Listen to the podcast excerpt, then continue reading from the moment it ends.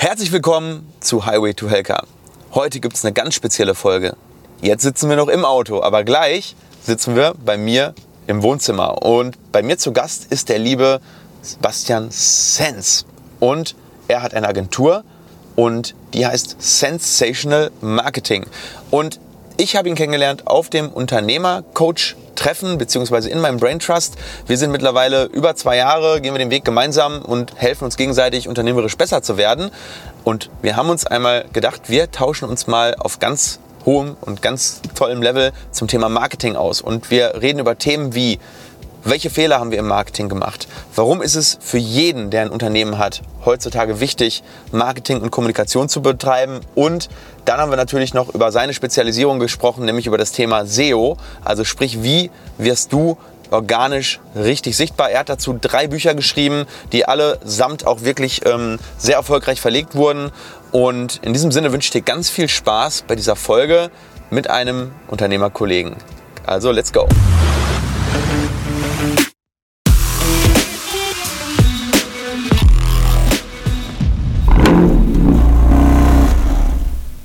Du kannst dein Marketing niemals wieder als Unternehmer aus der Hand geben, außer du verstehst wirklich, was du da machst. Und so habe ich angefangen, mich halt wirklich zu educaten, habe Online-Kurse besucht, habe das Wochenende damit verbracht, mich in Google Ads reinzufuchsen, habe äh, das Thema Content Marketing ähm, ganz anders angegangen, als es die meisten Zahnärzte angehen. Ich bin ein sehr großer Fan von organischem und äh, von Content Marketing, äh, weil wenn man die Ausdauer hat, dann äh, ist es long-term eben das, was exponentiell wachsen kann. Und ich sehe das immer so wie so ein Akku, den ich auflade und Ads sind eher so wie ein Lichtschalter. Wenn ich den anschalte, kommt was raus, aber sobald ich den ausschalte, ist halt sofort aus. Herzlich willkommen zu dem Mach's einfach Podcast. Ich interviewe erfolgreiche Unternehmer und Selbstständige, die durch Online-Marketing durch die Decke geschossen sind. Heute bin ich bei Ste Entschuldigung, Dr. Stefan Helker Ach, darauf zu Gast. Einer der bekanntesten Zahnärzte Deutschlands. Hi Stefan. Ja, grüß dich. Danke, dass äh, ich bei dir zu Gast sein darf oder bist du bei mir zu Gast? Äh, kann man gar nicht so genau sagen, oder? Weil wir sind ja jetzt gerade hier bei mir zu Hause, aber natürlich ähm, bin ich bei deiner Audience zu Gast. Also ganz herzlichen Dank, dass du mich eingeladen hast. Und ja, ich bin gespannt, was du für Fragen hast. Äh, wir wollen ja heute so ein bisschen über Marketing reden, glaube ich. Ne? Und, genau. Ähm, ja, wie du es geschafft hast, durch Online-Marketing ja, so eine Reichweite aufzubauen. Mit einem Video hast du jetzt die 500.000 Views. Äh, ja, geknackt, kann man sagen, ne? Genau. Ja, ja, bei YouTube, ähm, wir haben ja mehrere, sag ich mal, Channel, aber YouTube ja. ist ja so ein bisschen die Königsdisziplin. Ja. Da kommt es ja auch ein bisschen darauf an, wie lang ist denn das Video, äh, was die 500.000 geknackt hat. Und es ist ja ein Video, was eine halbe Stunde lang ist. Da ist das natürlich mehr wert, als wenn so ein 10-sekündiges TikTok eine halbe Million Aufrufe hat. Und da sind wir schon relativ stolz drauf, weil das in der Dentalbranche momentan die Benchmark ist. Genau, vielleicht kannst du aber erstmal erzählen, was machst du beruflich? Wie bist du jetzt da auch dazu gekommen? Ja, also mein Name ist wie gesagt äh, Stefan Helker. Ich bin Fachzahnarzt für Oralchirurgie, bin 38 Jahre alt und habe mich im Jahr 2014 selbstständig gemacht mit meiner eigenen Praxis. Damals die Praxis meiner Mutter übernommen, vorher Zahnmedizin studiert und dann muss man nochmal vier Jahre hinten dran den Fachzahnarzt für Oralchirurgie machen. Das heißt, man ist erst so mit 30, 31 überhaupt fertig also sehr, sehr spät. Äh, aber schneller geht es eben nicht. Ähm, in der plastischen Chirurgie ist es noch schlimmer. Wenn du das machst, dann bist du mit 36, 37 erst fertig. Und ja, dann habe ich aber relativ schnell gemerkt, oh, okay, äh, in der eigenen Praxis, äh, du willst ja eigentlich Chirurgie machen. Du bist ja Oralchirurg, aber meine Mutter hatte eine zahnärztliche Praxis. Und daher waren zum einen nicht die Patienten da, die räumlichen Gegebenheiten waren nicht da und vor allem haben die Leute überhaupt keine Wahrnehmung von mir als Experte gehabt. Und so kam es eigentlich, dass ich überlegt habe, was kann man denn machen, um das Ganze zu verändern. Und da kam ich relativ schnell auf den Trichter, dass das Thema Kommunikation oder im weitesten Sinne Marketing dafür der richtige Weg ist. Also das heißt, wir haben erstmal ganz, ja, ganz klein angefangen auf Facebook hier und da mal was zu posten. Dann haben wir mal Teambilder gemacht, dann haben wir mal vielleicht auch mal was von der Implantation gepostet, mal ein Röntgenbild. Und im Jahr 2014 war die Facebook-Welt ja noch ein bisschen anders. Damals war das halt super easy, organische Reichweite zu generieren. Und es hat ganz gut funktioniert. Und dann habe ich überlegt, okay, Facebook ist ja schon ganz nett, aber da gibt es ja noch dieses andere große Ding, das sich Google nennt. Und dann haben wir langsam angefangen, uns an das Thema Google ranzutasten. Ja, und dann hatte ich so ein bisschen so einen Erwachensmoment. Dann kam so eine Agentur auf mich zu und hat gesagt, ja, wir können dich bei Google auf Seite 1 sichtbar machen und äh, du gibst uns einfach ein bisschen Geld und danach geht alles durch die Decke. Wahrscheinlich Google Ads war es. Google Ads, ja. genau. Damals noch Google AdWords. Und ähm, darauf bin ich dann so ein bisschen hineingefallen und habe damals viel, viel Geld verbrannt. Die Agentur, die hat es eben nicht ganz seriös gemeint und äh, da kam halt null Impact raus. Ich habe damals einen mittleren fünfstelligen Betrag verbrannt und das hat mich so geprägt, dass ich gesagt habe, das passiert dir niemals wieder. Du kannst dein Marketing niemals wieder als Unternehmer aus der Hand geben, außer du verstehst wirklich, was du da machst. Und so habe ich angefangen, mich halt wirklich zu educaten, habe Online-Kurse besucht, habe das Wochenende damit verbracht, mich in Google Ads reinzufuchsen, habe äh, das Thema Content Marketing ähm, ganz anders angegangen, als es die meisten Zahnärzte angehen. Und nach und nach wurde das immer professioneller, es wird immer mehr, wir haben immer mehr Kanäle dazu genommen und heute sind wir an einem Punkt, wo wir eigentlich auf jedem relevanten Kanal äh, mindestens fünfmal die Woche posten und um die 50 Content Pieces pro Woche produzieren, die alle äh, relativ hochwertig auch sind. Wahnsinn. Aber damals hast du 2014, du hast es selbst begonnen, richtig?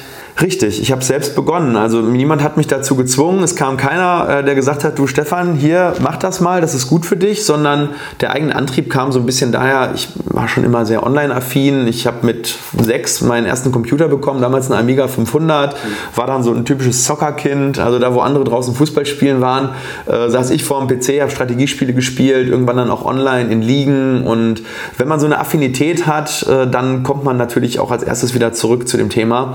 Und und äh, ja, so kam dann der Einstieg eigentlich. Jetzt ist es dein Strategiespiel nur in beruflich wahrscheinlich. So ne? sieht's aus. Und dann hast du, okay, du hast dir dann letztlich das Online-Marketing-Wissen selbst angeeignet durch Kurse. Also das ist genau. wahrscheinlich einer der wichtigsten Assets, die du jetzt mittlerweile wahrscheinlich selbst hast, mhm. nämlich dieses Wissen, sodass du auch Mitarbeiter führen kannst oder Agenturen auch, oder? Äh, richtig. Also ich habe mich angefangen natürlich mit multiplen Themen zu befassen, die außerhalb diesem, dieses fachlichen Tellers sind. Ne? Also wenn, der, wenn das Fachliche so der Tellerrand ist und du merkst plötzlich, als, als, als Selbstständiger und Unternehmer hast du plötzlich andere Herausforderungen. Und viele Zahnärzte sagen, ja, okay, die sind halt da, die sind so ein notwendiges Übel. Und ich habe das eher so als Chance begriffen, mich in diesen Sachen weiterzubilden. Also sprich Thema Führung, hast du gerade erwähnt. Wie führe ich eigentlich meine Mitarbeiter? So ein Arzt kommt aus der Uni und hat 0,0 Ahnung davon, wie man mit einem Mitarbeiter umzugehen hat, wie man Ziele definiert, wie man Wertschätzung ausdrückt, wie man empathisch ist, wie man aber auch, ähm, auch gleichzeitig so eine gewisse Verbindlichkeit herstellt und, und motiviert vor allem auch. Und ähm, dann das Thema Marketing ist ja wiederum eigentlich fast wieder ein anderer Zweig. Dann gibt es den Zweig äh, Business Intelligence und Unternehmertum an sich. Also wie schaffe ich Prozesse, die auch später skalierbar sind? Wie mache ich mich vielleicht auch selber überflüssig? Ja, das heißt nicht äh, selber die wichtigste Kraft im Unternehmen zu sein, sondern irgendwann vielleicht nur noch äh, strategisch am Unternehmen zu arbeiten und nicht mehr im Unternehmen. Darüber haben wir uns ja kennengelernt. Darüber haben wir uns kennengelernt. Der Unternehmertreff. Daran arbeiten wir ja selbst, dass wir am und nicht im Unternehmen arbeiten. Weil ansonsten, wie, wie schafft man sonst dieses Arbeitspensum, insbesondere jetzt diese ganzen Videos zu produzieren? Richtig. Man also könnte man meinen, arbeitest überhaupt noch? Genau, ja, ich arbeite sogar relativ, also sehr viel sogar, ähm, wobei ich natürlich versuche, diesen Anteil an Fachtätigkeiten langsam zu reduzieren und den Anteil an unternehmerischen Tätigkeiten eben zu steigern. Und man muss ganz ehrlich sagen, jeder, der sich das vornimmt, jetzt im Prinzip in das Unternehmertum reinzugehen und der eigentlich in einem Beruf ist, der sehr manuell geprägt ist. Ne? Als Chirurg ist es so, wenn ich keine Implantate setze, kommt kein Umsatz rein. Das heißt, entweder schaffe ich es, ähm, angestellte Zahnärzte so auszubilden und zu motivieren, dass sie diese Umsätze erbringen können, oder ich mache es eben weiter selber. So, und das ist natürlich kein Switch, den man so von jetzt auf gleich machen kann. Das heißt, man muss erstmal beides machen. Du musst erstmal sagen, okay, ich mache natürlich trotzdem immer noch meine 40 Stunden am Behandlungsstuhl oder im OP und mache dann vielleicht noch 20, 30, 40 Stunden extra. So, an dem Punkt bin ich jetzt noch. Mhm. Ich muss sagen, das macht mir aber auch Spaß. Dieses Thema Work-Life-Balance ist was, was für mich nicht so wichtig ist. Ähm, ich glaube eher an das Thema Work-Work-Balance. Das heißt, wenn du liebst und, und, und ja, wenn du das, was du tust, einfach jeden Tag tun willst und nicht musst, dann ist das auch keine Arbeit. Und ähm, klar, am Anfang musst du dir dieses Wissen irgendwie drauf schaffen. Das heißt, du fängst an und bist am Anfang natürlich schlecht in dem, was du tust. Du bist schon sehr gut in, im Fachlichen, du bist schlecht in den anderen Sachen und du hast eine Learning Curve. Und irgendwann ist deine Learning Curve so, dass du sagst, jetzt bin ich so gut, jetzt könnte ich es entweder wieder wegdelegieren oder ich baue es in-house selber auf. Und an dem Punkt sind wir jetzt. Wir haben mittlerweile vier Leute Vollzeit im Marketing und gründen ja jetzt unsere eigene Agentur, die das Thema für andere Zahnärzte eben auch ja, möglich macht. Dass wir sagen, okay, das, was wir jetzt geleistet haben für YouTube, für Google Ads, für Facebook, für Instagram, für LinkedIn, für TikTok, für alle Plattformen, die es gibt, dieses Thema Content Creation, wollen wir jetzt anderen Leuten zugänglich machen und deswegen machen wir das über unsere eigene Agentur und haben auch mittlerweile schon ähm, einige Fremdkunden. Ja, sehr geil. Und wie bist du denn damals eigentlich, ähm, also du hast irgendwann ja einen Marketing-Mitarbeiter, einen ersten eingestellt. Wann war das denn? Wie, wie, wie kam das? Ja, das kam so wirklich peu à peu. Ich habe dann, ähm, als wir 2016 schon ähm, auch auf Instagram unterwegs waren, also 2014 Facebook, 2015 Google Ads, kann das man sagen. selbst gemacht, beziehungsweise kam gemacht. die Agentur. Ja, und dann habe ich alles ja. erstmal an mich gerissen, habe ja. mich fit gemacht gemacht und ja. ähm, Mitte, Ende 2016 waren die Strukturen schon so, dass wir auch so ein bisschen schon auch für das Thema Social Media bekannt waren. Noch nicht so wie jetzt, aber äh, es gab schon Leute, die uns wirklich gefolgt haben. Wir hatten schon eine gewisse Community aufgebaut, sowohl im Patientenbereich, aber auch teilweise Ärzte, die dann damals schon gesagt haben, boah, das, was der da macht, das ist ganz cool, wir kopieren das mal. Und es wurde dann halt auch mehr. Und dann habe ich irgendwann gesagt, okay, jetzt kannst du es eigentlich nicht mehr ganz alleine machen. Und ich habe dann irgendwie nach Wegen gesucht, vielleicht ein bisschen Entlastung zu bekommen. Und habe dann gesehen, dass eine unserer Mitarbeiterinnen, das äh, war damals die Julia und ist sie auch jetzt noch, äh, ein sehr gut privat gepflegtes Instagram-Profil hatte, was relativ cool war von den Bildern her. Die hatte ein Auge für Fotos und ein bisschen, äh, die Texte waren auch ganz gut geschrieben. Also habe ich überlegt, wie wäre es denn, wenn ich ihr anbieten würde, dass sie erstmal das Instagram so ein bisschen bei uns in der Praxis macht, die Stories. Ich glaube, damals gab es noch gar keine Stories, damals gab es nur Feed glaube, Stories kam erst 2017, meine ich, oder Ende 2016. Äh, und dann hat sie gesagt, ja klar, lass, lass das machen. Dann hat sie das erstmal Freestyle gemacht und dann hat sie irgendwann gemerkt, ah, ich würde auch gerne mehr wissen. Und ich konnte es ihr nicht beibringen, weil ich war ziemlich ähm, eingebunden. Also haben wir gesagt, was können wir tun? Und sie hat dann eine IHK-Weiterbildung erstmal gemacht zur Social Media Managerin mhm. und hat dann gesagt, boah Stefan, das macht mir so viel Spaß, ich möchte das irgendwie mehr machen. Da habe ich gesagt, alles klar, dann richtig. Dann studiere Marketing, äh, ähm, sozusagen nebenbei und dann machst du das ab jetzt Fulltime. So, und da war dann eben meine erste Vollzeitstelle sozusagen im Unternehmen. Das war dann die Julia. Die studiert jetzt, glaube ich, mittlerweile im fünften Semester und macht das Ganze Fulltime, betreut auch Fremdkunden und dann kamen peu à peu neue Leute dazu. Jetzt haben wir welche fürs Community Management nur um Kommentare zu beantworten. Sind mittlerweile. Ihr bekommt ja, was haben wir eben geschaut, neun Kommentare täglich auf einem Video. Auf einem Video ja. allein rein. Also es sind hunderte am Tag. Ne? Also wir kriegen hunderte Kommentare, wir können auch gar nicht alle beantworten. Selbst wenn wir da, wir haben jetzt zwei Leute auf 450 Euro Basis nur für Kommentare und ich beantworte natürlich selber immer noch so ein bisschen. Wir haben so ein bisschen einen Filterprozess. Das bedeutet, äh, unsere Frontline, die filtert erstmal viel weg. Äh, alles, was die nicht beantworten können, beantwortet Julia, die natürlich schon ein tieferes Fachwissen hat. Und alles, was Julia nicht beantworten kann, kriege ich dann sozusagen nochmal reingestellt, äh, sodass ich das dann beantworte. Und dann haben wir noch den Alex. Der ist ja äh, mit mir sozusagen, hat den YouTube-Kanal gegründet, ist ein sehr guter Freund von mir und jetzt mein Co-Gründer ähm, für die Agentur. Mhm. Der ist sozusagen ähm, aus der DJ-Branche reingekommen, ähm, kann extrem viel mit Ton und Video und äh, der hat sozusagen erstmal überhaupt ermöglicht, diesen YouTube-Kanal aufzubauen, weil der unglaublich äh, erstmal fokussiert ist, einen richtig guten Input und Output hat und vor allem das Thema Production Quality ist bei YouTube natürlich ein bisschen wichtiger als jetzt zum Beispiel bei Insta oder Facebook. Da kann man mal einen Schnappschuss posten. Bei YouTube muss es dann wirklich schon ein gutes Level sein. Hier stehen eins, zwei, drei Kameras. Genau. Und äh, das ist auch wichtig. Äh, vor allem, also schaut euch gerne mal die Videos an. Wir werden es auch äh, in den, auf YouTube auch noch verlinken. Ansonsten sucht einfach mal nach Dr. Stefan Helker auf YouTube und schaut euch mal dieses eine Video mit der Story an. Ähm, weiße Zähne. Weiße, Zähne. Zähne. Einfach mal suchen danach. Da gibt es so eine geile Story, die er dann als Intro nutzt. Genau. Vielleicht kannst du dazu gerade nochmal das erklären. Ja, genau. Also wenn du ein YouTube-Video produzierst, dann hast du ja eine Intention. Du willst natürlich die Zielgruppe. Also am Anfang erstmal, wenn du ein Video produzierst, ganz wichtig, Warum produzierst du dieses Video? Es gibt so Leute, die sagen, ja, ich würde gerne mehr Implantate machen, also äh, produzieren wir jetzt ein Video über Implantate. Und dann reden die völlig vogelwild und machen irgendwas. Und das Problem ist, ähm, sie vergessen dabei, was sind eigentlich die Fragestellungen der Zielgruppe? Also was ist deren Problem? Das heißt, man muss eigentlich reverse engineeren. Das bedeutet, wie sieht denn das perfekte Video aus, das die dringendste Frage der Zielgruppe perfekt beantwortet? So, und so gehen wir eigentlich an die Content Creation ran. Das heißt, wir überlegen uns, was beantwortet die Frage der Zielgruppe? Skripten das Ganze und dann überlegen wir natürlich noch, wie stoppen wir denn diese Zielgruppe überhaupt, sodass die erstmal dabei bleibt. Ne? Also ein Pattern Interrupt oder ähm, erstmal Relevanz schaffen. Das heißt, ohne Relevanz ähm, wird die Zielgruppe vielleicht ein super Video niemals finden, weil irgendjemand anders vielleicht ein besseres Thumbnail hat, eine bessere Titelbeschreibung. Und also am Anfang hat man zwei Sachen, warum man entscheidet, ein Video überhaupt anzufangen. Das ist einmal der Text, der drüber steht und das Bild. So, aber dann muss man gucken, was passiert in den ersten 10, 20, 30 Sekunden. Und das ist alles sehr, sehr vergleichbar. Das heißt, wenn ihr jetzt nach einem Video äh, zum Thema weiße Zähne äh, sucht, dann werdet ihr viele Leute finden, die sitzen so frontmäßig und dann fangen sie an zu erzählen, ja, wenn du helle und weiße Zähne haben willst, dann 1 und 2 und 3, Vorteil, Vorteil, Vorteil, bla bla bla.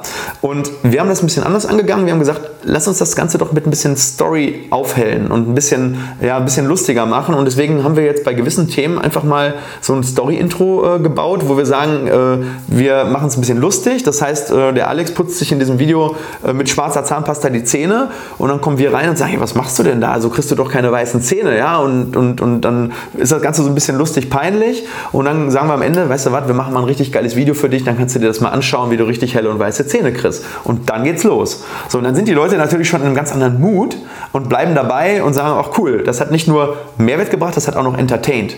Also im Prinzip ist es wie so eine Content-Tainment-Geschichte. Mega geil. Ich habe es tatsächlich auch mal mit dieser schwarzen Zahnpasta mal ausprobiert. Bringt aber nichts, oder? Wie ist das? Ist Marketing. aber funktioniert ja offensichtlich. Ja, total. Also bei mir auf jeden Fall. ja, ja. Nee, aber es ist, also es ist nicht schlecht, aber es ist halt uh, the next big, uh, the next shiny object quasi. Ne? Das heißt, die Leute wollen ja immer irgendwie was Neues und dann musst du halt irgendwas bieten und ob das aber wirklich dann Vorteil bietet, muss man dann äh, hinterfragen. Ja, also das heißt, du hast jetzt ein Team von vier Marketingleuten, die sich im Kern um Social Media im Allgemeinen kümmern, richtig? Social Media, ähm, IT und Web oder SEO auch und ja. ähm, dann noch das Thema, ja, so, äh, ich sag mal, generelle Strukturen, ne? also die Content Creation. Ne? Also es, es gibt, ich finde, es, äh, Content Creation hat ja, ist ja auch wieder wie so, ein, wie so ein Prozess. Das heißt, du hast am Anfang den kreativen Prozess, mhm. also Erdenken des Contents. Das ist teilweise noch in meiner Hand, aber teilweise machen das unsere Mädels zum Beispiel, also die äh, zahnmedizinischen Fachangestellten, das sind ja hauptsächlich Mädels, können auch Männer sein, aber bei uns sind es jetzt halt, halt nur Mädels, äh, die haben ihr eigenes YouTube-Format, die skripten mhm. selber, die machen den äh, kreativen Prozess selber, die machen das Content-Drehen selber. Das ist ja dann der nächste Step, wie kreiere ich den Content? Also erstmal strategisch erdenken, dann konzipieren, dann drehen und dann irgendwann in die Postproduktion, dass da irgendwie was Cooles draus wird. Weil jetzt dieses Video wird ja auch teilweise geschnitten, du hast vielleicht ein ja. Intro, äh, das muss ja alles noch in der Postproduktion ähm, quasi gemacht werden. Und danach kommt natürlich auch das Thema, welchen Content bewerbe ich vielleicht noch, welchen Content recycle ich wo, welchen Content, äh, welcher hat gut funktioniert, also Analyse, welcher hat schlecht funktioniert und äh, wo gehe ich vielleicht noch mal tiefer rein. Ne? Wenn du sagst, unser Video zum Thema weiße Zähne hat eine halbe Million Views zum Beispiel, dann überlegst du natürlich, okay, was können wir denn jetzt noch für diese Zielgruppe weitermachen? Das heißt, dieser Prozess, das ist ja wie auch wie so ein Iteration Cycle, das heißt, äh, du hast immer einen Kreativprozess, du hast einen ähm, ähm, Erstellungsprozess, du hast dann einen Analyseprozess und der Analyseprozess führt dich dann ja wieder zum nächsten Content Piece, was du im Idealfall machst. Und dafür habe ich eben das Team, dass die mich dabei supporten und dass der Output mit einer hohen Qualität eben weiter nach oben geht. Okay, aber eigentlich du führst dein Team mit Ideen, du fütterst die mit Ideen und letztlich die Ausführung machen die aber letztlich. Ne? Du, du, du stellst dich natürlich vor die Kamera, du skriptest schon im Groben, aber alles drumrum ja, ich, ich bin schon noch so ein bisschen involviert ja. natürlich. Also ich ja. mache hauptsächlich das Strategische, das, das Skripten des eigenen Contents, wo ich vor der Kamera stehe, das habe ich immer noch bei mir, ja. weil du müsstest einen Implantologen haben, der sich mit Implantologie auskennt, um richtig guten Content zu skripten. Das geht leider nicht. Ähm, einige Sachen werden mir aber auch schon vorgesetzt, Ideen. Also das heißt, ich habe so eine Kreativ-Factory, die mich dann zumindest mit Ideen versorgt und ich gehe dann tiefer rein und sage, okay, das ist eine gute Idee, äh, das skripte ich jetzt mal durch. Mhm. Ähm, und andere Sachen, wo ich nicht vor der Kamera stehe, machen die natürlich komplett selber. Also wir haben auch ein Marketing-Meeting, wöchentlich und monatlich und quartalsmäßig.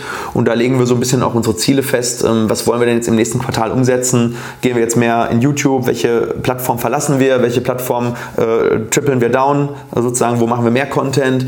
ähm, welcher Content hat gut funktioniert? Was hat nicht so gut funktioniert? Also im Endeffekt immer äh, die Leute im Meeting zusammenbringen, daran arbeiten, dass du dich ständig optimierst und immer wieder mit neuen Zielen dann einfach äh, vorangehen. Genau, also ihr habt wöchentlich ein Meeting. Ja zum Online-Marketing, zu ja. Social Media und ähm, du führst dieses Marketing-Team letztlich, also aber auch dieses äh, ja. Meeting und ihr habt eine Challenge, oder? Ja, genau. Also wir haben jede, jedes Quartal eine Challenge, die wir sozusagen ähm, erreichen wollen und müssen. Und äh, wenn wir die erfüllen, dann gibt es halt immer ein Incentive für uns als Team. Das bedeutet, äh, wir haben das Scaling Up Framework. Ich weiß nicht, ob ihr das kennt. Scaling Up ist ein Framework von ähm, ja, damals Rockefeller Habits 2.0. Also Rockefeller hat das in den 20er Jahren ähm, sich ausgedacht, weil er damals ein riesiges Unternehmen gehabt und hat überlegt, wie kriege ich das denn strukturiert und äh, so, dass es ähm, skalierbar wachsen kann. Und daraus ist dann jetzt im digitalen Zeitalter Scaling Up geworden. Ja. Und Scaling Up hat halt diesen Meeting-Rhythmus einmal, den wir in jedem Unternehmen eigentlich durchführen, also auch in der Praxis, aber auch beim Marketing. Und äh, die haben vor allem auch dieses äh, Thema Incentivierung und sich Ziele setzen mit diesem, ähm, sag ich mal, auf der kleinsten Ebene Quartalsziele, Jahresziele, drei bis fünf Jahresziele und die große Vision, das sogenannte B-Hack, das Big Hairy Ambitious Goal. Und äh, ja, auf der Quartalsebene setzt man sich immer ein Ziel und das ist immer, sollte immer das Ziel sein, was einen jetzt am meisten weiterbringt. Und wenn man das erreicht, dann sollte man sich als Team natürlich auch dafür belohnen und das tun wir. Kannst du vielleicht ein Beispiel nennen, was ihr zuletzt hattet? Also ein sehr gutes Beispiel ist, äh, dass wir zum Beispiel äh, in der Praxis, ist ein gutes Beispiel, hatten wir, ähm, wir hatten die äh, Notwendigkeit, dass wir unsere Patienten so ein bisschen klassifizieren in die verschiedenen Kategorien. Was gibt es für Patienten, damit wir die am Telefon viel besser ansprechen können. Also du willst natürlich einen Implantatpatienten vielleicht anders ansprechen als einen Angstpatienten und einen Angstpatienten wiederum anders ansprechen als jemand, der mit seinem Kind zur Kieferorthopädie kommt. Also haben wir gesagt, wir wollen in dem Quartal äh, 1000 unserer Patienten klassifizieren, um den Prozess anzustoßen. Das machen wir natürlich jetzt weiter. Und wenn wir das schaffen, dann äh, machen wir eine richtig geile Party. Das war damals unsere, oder war letztens unsere Implacella Party, die wir natürlich auch contentmäßig wieder. Äh, ja, habe ich auf Instagram auch gesehen. Genau, äh, kann man ja vielleicht irgendwie unten verlinken. Äh, dann haben wir äh, sozusagen dann eine richtig geile Motto-Party gemacht und das äh, fanden die Mädels total geil. Und das treibt natürlich auch an, ne? wenn du weißt, es fehlen jetzt drei, drei Wochen vor Schluss noch 400 Klassifikationen und das war auch so hat er gesagt, nee, wir wollen die Party, also lass uns jetzt nochmal richtig Gas geben, klassifizieren und dann haben wir das äh, Ziel äh, mit 1300 Klassifikationen dann äh, noch geschafft. Ja, sehr geil. Ja. Thema Finanzierung. Wie hast du denn damals überhaupt das Online-Marketing, ich meine, du hast mit Facebook begonnen, hast du vielleicht auch, ja. gut, da gab es noch die organische Reichweite, heute ja weniger. Ja, leider. Muss man ja. jetzt leider pushen mit Ads. ähm, hast du damals auch schon Ads äh, durchgeführt, also geschaltet? Ja. Ähm, aber damals noch so ein bisschen. Google Ads hast du ja eben auch schon gesagt, fünfstelliger Betrag auch schon mal investiert. Ja. Wie hast du das Ganze finanziert, als du 2014 begonnen hast? Ja, also ich habe damals ähm, noch nicht so eine Budgetierung hab, gehabt wie jetzt. Also jetzt budgetieren wir unser Marketing ähm, ziemlich was heißt strikt, äh, eigentlich total großzügig, aber ich habe ein Budget und das äh, versuche ich im Prinzip so effizient einzusetzen, wie es geht. Äh, kann ich jedem Unternehmer nur empfehlen, budgetiere deine wichtigen Maßnahmen, egal was es ist, ob das jetzt Marketing ist, ob das jetzt Vertrieb ist, ob das jetzt ähm, Einkauf, ja gut, Einkauf ist schwierig, aber alles, was du, wo du Geld ausgibst, um irgendetwas zu erreichen, solltest du in irgendeiner Art und Weise budgetieren, damit du mit dem Geld einfach ein bisschen achtsamer umgehst. Ne? Weil wenn du unbudgetiert bist, das kennst du so ein bisschen von der Diät, wenn du Kalorien zählst, bist du viel disziplinierter in deiner Ernährung, als wenn du sagst, ja, ich, darf jetzt irgendwie, ich will abnehmen, ich will ein bisschen weniger essen, aber da du nie so richtig trackst, hast du nicht diese Awareness. Und das kann ich jedem nur ähm, empfehlen. Wir haben damals ohne Budget angefangen, aber ich muss sagen, das, was wir damals ausgegeben haben, war viel zu wenig. Also wenn ich jetzt gewusst hätte, wie effizient die Maßnahmen sind und wenn ich das gewusst hätte, was ich heute weiß, hätte ich wahrscheinlich das fünffache Budget ausgegeben. Also wir haben, weiß nicht, 500 Euro im Monat, damit haben wir angefangen, würde ich sagen, so grob. Und hat sich selbst getragen, oder? Er hat sich nicht nur selbst getragen, sondern wir haben damals äh, wirklich ähm, Return on Invest von 6 bis 10x gehabt auf unser Marketing. Das heißt, wir haben auch offline ähm, gemessen. Online können wir ja nicht so gut messen, weil wir sind ja kein Online-Shop, wo wir eine Conversion haben, sondern äh, gut, einiges kann man schon messen. Man kann Online-Terminbuchungen messen in Google Ads, aber du weißt ja nicht die Leute, die noch on top kommen, ne? die sich die Nummer abschreiben, die, wo der Branding-Effekt dann später dazu führt, dass sie trotzdem kommen, die dann vielleicht sekundär über einen zweiten Kanal kommen, weil sie dann, äh, sag ich mal, in deinen Funnel reinkommen. Das ist alles dieses, du hast ja noch ein Implied Value jeweils mit on top. Das hast du beim Online-Shop ja vielleicht nicht so. Äh, aber dementsprechend haben wir das offline getrackt und haben dann eben abgefragt, wie haben sie uns gefunden? Google, Facebook, ähm, Instagram, YouTube und so weiter. Und haben dann im grob gesehen, was haben wir denn mit diesen Neupatienten an Umsatz gemacht und was haben wir ausgegeben und darüber haben wir dann einen groben Return on Invest auch bekommen und der lag dann eben je nach äh, Kanal zwischen, zwischen 5x und 10x. Und das hat dann dazu geführt, dass wir wirklich auch in sieben Jahren ähm, das Unternehmen um den Faktor 10 haben wachsen lassen können. Also von 2014, wo wir übernommen haben, bis 2021 Faktor 10, was Mitarbeiter und was Umsatzwachstum anbelangt. Also von 5 auf jetzt, glaube ich, 53 Mitarbeiter und Umsatz eben Faktor 10. Und ja, wir wollen genau mit der Pace halt auch weiter wachsen. Und das schaffen wir natürlich, indem wir die Marketingbudgets immer am Umsatz gesehen mitziehen. Das heißt, wir haben äh, grob ein Marketingbudget von 5% des Umsatzes. Mhm. Also wenn wir 5 Millionen Umsatz machen, dann ist das Marketingbudget 250.000, was aber dann natürlich auch schon Gehälter einbezieht. Ne? Das ist ja klar. Wir müssen natürlich schauen, wenn ich jetzt vier Leute im Marketing äh, rumlaufen habe und die haben äh, vielleicht ein Gehalt von 150.000 Euro, dann hätte ich noch 100.000 Euro für Paid Ads. Aber diese vier Leute machen natürlich schon unglaublich viel Content das ist ja was, was, was ein wirklicher Wert ist. Ich bin ein sehr großer Fan von organischem und äh, von Content Marketing, äh, weil wenn man die Ausdauer hat, dann äh, ist es long-term eben das, was exponentiell wachsen kann. Und ich sehe das immer so wie so ein Akku, den ich auflade und Ads sind eher so wie ein Lichtschalter. Wenn ich den anschalte, kommt was raus, aber sobald ich den ausschalte, ist halt sofort aus. Ne? Und Brand gewinnt long-term ähm, äh, over Sales für mich. Immer. Auf jeden Fall, definitiv. Ne? Und dementsprechend äh, ist mein Marketingbudget, würde ich sagen, momentan eher so zwei Drittel oder sogar drei Viertel, ein Viertel. Also drei Viertel Content Creation, Leute bezahlen, die das machen, äh, selber viel reinstecken in die Content Creation und dann vielleicht ein Viertel das Ganze nur paid bewerben. Ja, also paid heißt auf YouTube und Insta oder Also Google Ads, ähm, dann das äh, Instagram, Facebook-Universum, also Google ja. Ads in das, im, im Search, also in der Suche, Google Ads äh, Display so ein bisschen für, für den Branding-Effekt mhm. und Pre-Roll YouTube. Ähm, ist halt immer sehr, sehr gut, weil wir können natürlich auf den Kanälen äh, unsere Videos, von denen wir ja sehr viele haben, und wir machen auch teilweise Creatives, die nicht nur Value-Content sind, sondern die auch Sales-Charakter haben, die dann kürzer sind, die mehr Call-to-Actions haben, ja. äh, die dann eben Pre-Roll auf den dementsprechenden zum Beispiel anderen Zahnarztkanälen oder wir schalten viel zum Beispiel bei Liebscher Bracht. Das sind so Leute, die tendenziell für Medizin und sowas offen sind. Aber man muss gucken, welche Zielgruppe ist wo unterwegs und wo macht es Sinn, Paid-Content äh, äh, eben dann auszuliefern, die dann eben auf deinen eigenen Kanal eventuell dann kommen und das ähnlich konsumieren möchten. Ja, und dann eben Facebook und Instagram ist dann äh, kennt jeder alles mögliche, Story-Ads äh, im Feed, ähm, dann bei Facebook in den dementsprechenden Timelines und so. Also da, dass man da immer guckt, dass man, wenn man schon so viel Creatives hat, dass man die zumindest dann auch noch ein bisschen pusht. Stark. Und du hast zwei Standorte richtig? Mhm, genau. Und also den zweiten hast du dann noch dazu. Genau, der ist in Plettenberg, ne? den haben wir quasi akquiriert und ja. ähm, haben dann, sind jetzt dabei zu digitalisieren oder haben weitgehend digitalisiert und bauen mhm. jetzt gerade so auch die Prozesse und Strukturen auf. Das ist ja so die Herausforderung, wenn man jetzt so einen neuen Standort dazu holt. Wie, wie bindet man das auch am bestmöglich im Online-Marketing auch ein, oder? Ja, ja, also in Herne ist es natürlich ähm, einfacher, weil da habe ich das Ganze ähm, organisch sozusagen aufgebaut und jetzt kommt man mehr oder weniger in ein fremdes Unternehmen und muss diese Unter Unternehmenskultur natürlich natürlich auch irgendwie reinbringen. Äh, ist natürlich eine Herausforderung. Mhm. Und in Herne bauen wir ja jetzt gerade eine sehr große Klinik. Also wir sind eigentlich, deswegen habe ich mein Marketingbudget eigentlich momentan ein bisschen zurückgefahren, weil wir momentan uns vor Patienten ja nicht retten können. Das bedeutet, wir haben oben eine riesen Pfanne, da kommt ganz viel rein, aber äh, momentan ist der Trichter sehr schmal unten. Vor allem aber erstmal deutschlandweit rufen jetzt die Leute an aufgrund deiner unter anderem YouTube-Videos. Ja, also Schweiz, Österreich ja, auch sehr viele. Ja. Also die kommen teilweise 800 Kilometer gefahren. Wir haben ein Video online, ich bin 10.000 Kilometer zum Zahnarzt gefahren.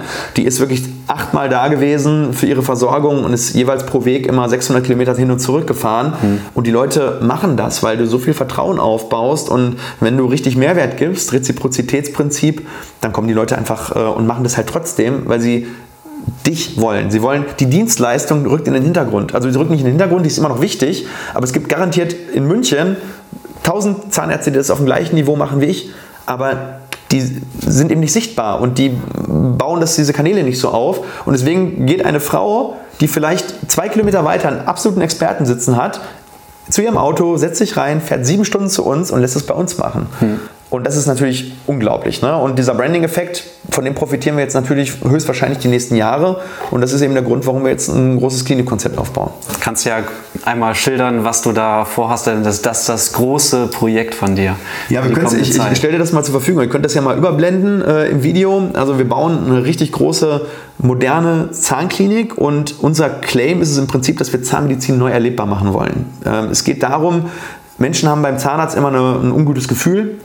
Und die wollen natürlich irgendwie, ja, eigentlich schnell wieder raus. Und wir möchten das so ein bisschen ändern. Wir möchten die Hülle und das ganze Experience drumherum so machen, dass die Leute sagen, okay, die Behandlung, die war vielleicht nicht super, äh, super angenehm, aber, aber war so angenehm, wie es halt irgendwie ging und, und schmerzfrei und all das. Aber das drumherum, das Team, die Prozesse, äh, dieses Experience war so geil, dass ich sage, ich gehe dann irgendwo anders mehr hin. Und äh, das war für mich zwar Dienstleistung, uh-huh, aber ansonsten drumherum total Wellness. Mhm. Und dafür bauen wir jetzt auf 3000 Quadratmetern im Prinzip ähm, einmal normale also Klinik, also mit Übernachtungskonzept. Dann haben wir 23 Behandlungszimmer, OP-Zentrum, Prophylaxezentrum. Wir haben einen Eventbereich, wo wir eine riesige Lounge machen, wo man sich dann so wie in einer Hotellobby eher hinsetzt und nicht wie in so einem Wartezimmer ganz klein. Ein Fitnessstudio für Mitarbeiter haben wir drin auf 200 Quadratmetern. Wir haben ein eigenes Bild-Video-Tonstudio, wo wir unsere Contents kreieren. Ein super großes digitales Labor, wo im Prinzip dann äh, komplett digital die Abdrücke genommen werden. Es geht ins Labor es wird dann direkt mit der Fräse gefräst, der Zahnersatz. Und wenn du zum Beispiel aus London anreist oder aus Dubai, äh, kannst du eine Nacht bleiben und am nächsten Tag kriegst du deine riesengroße Keramikversorgung direkt eingesetzt. Also das ist schon richtig krass ähm, was wir da vorhaben in der Hinsicht, weil das einfach Zahnmedizin 2.0 ist. Und dann äh, haben wir noch unsere Marketingagentur drin.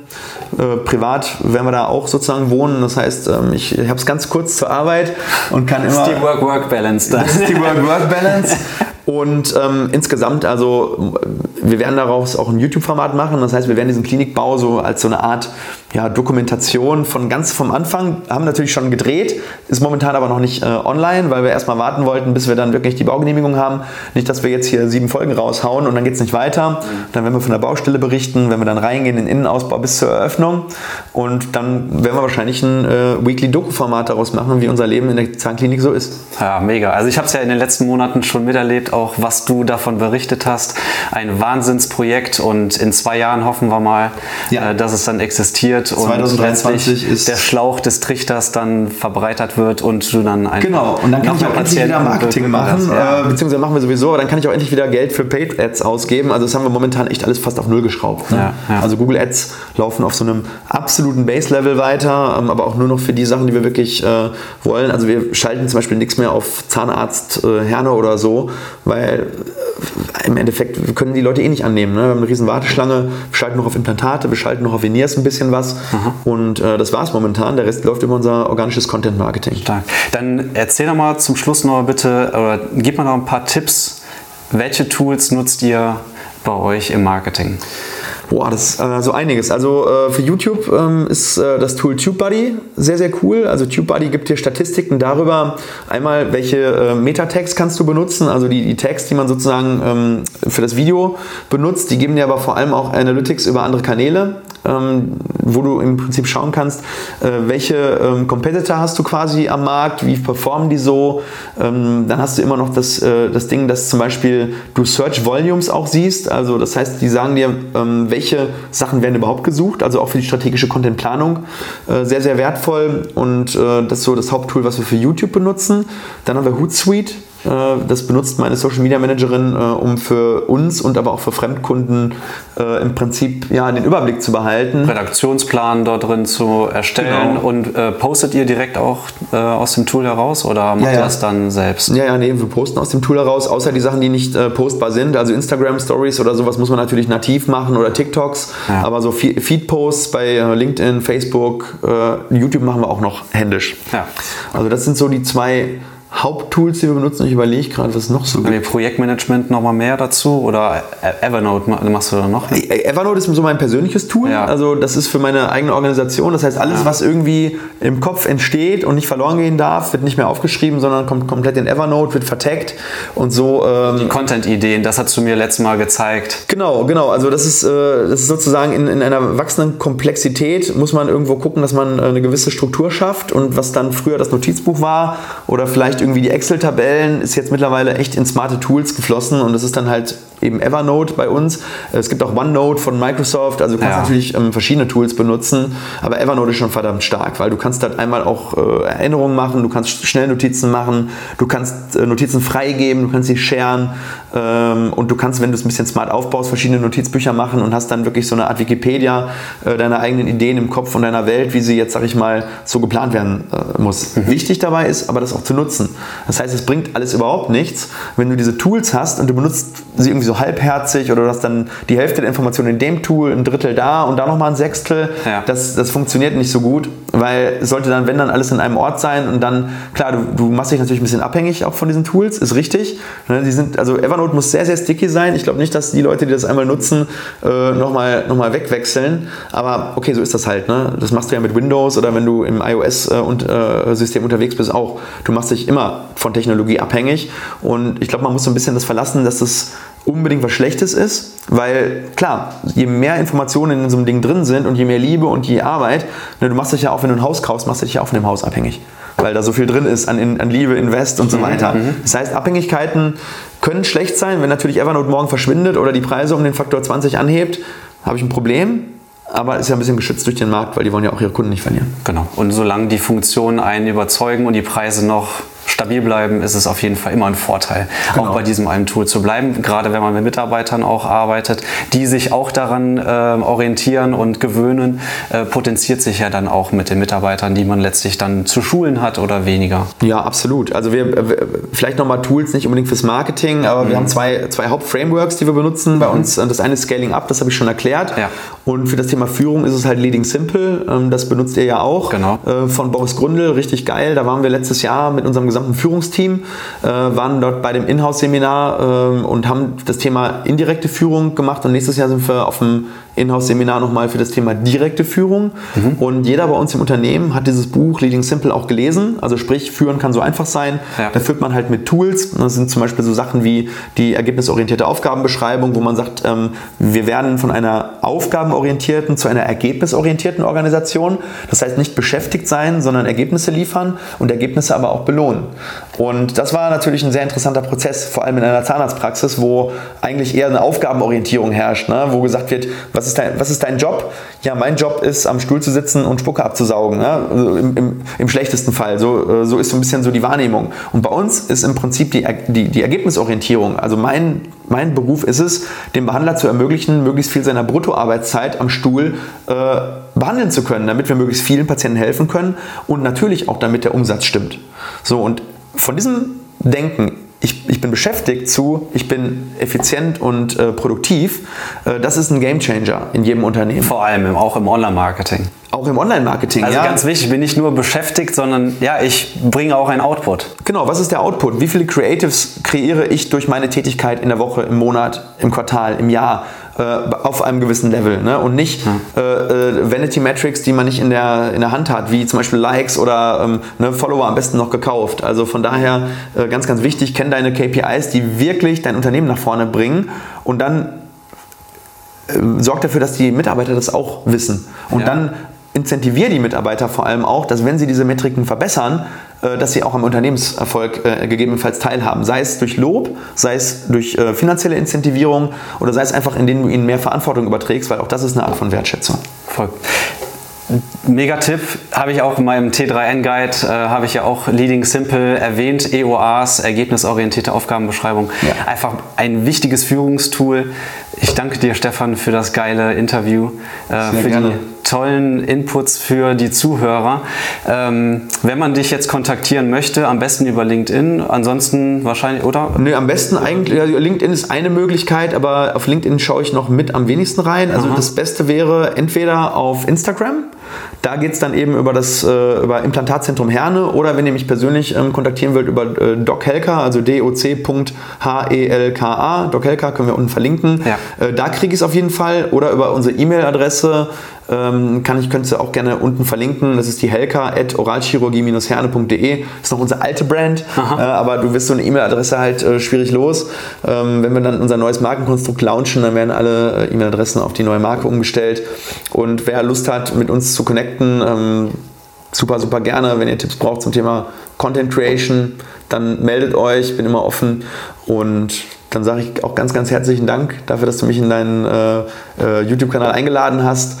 Und ich hoffe, äh, ja, wir werden ja in den nächsten Jahren noch viel zu tun haben miteinander und genau. dass es absolut durch die Decke geht. Genau. Weil Wunderbar. das ist das, wofür Marketing da ist. Yes.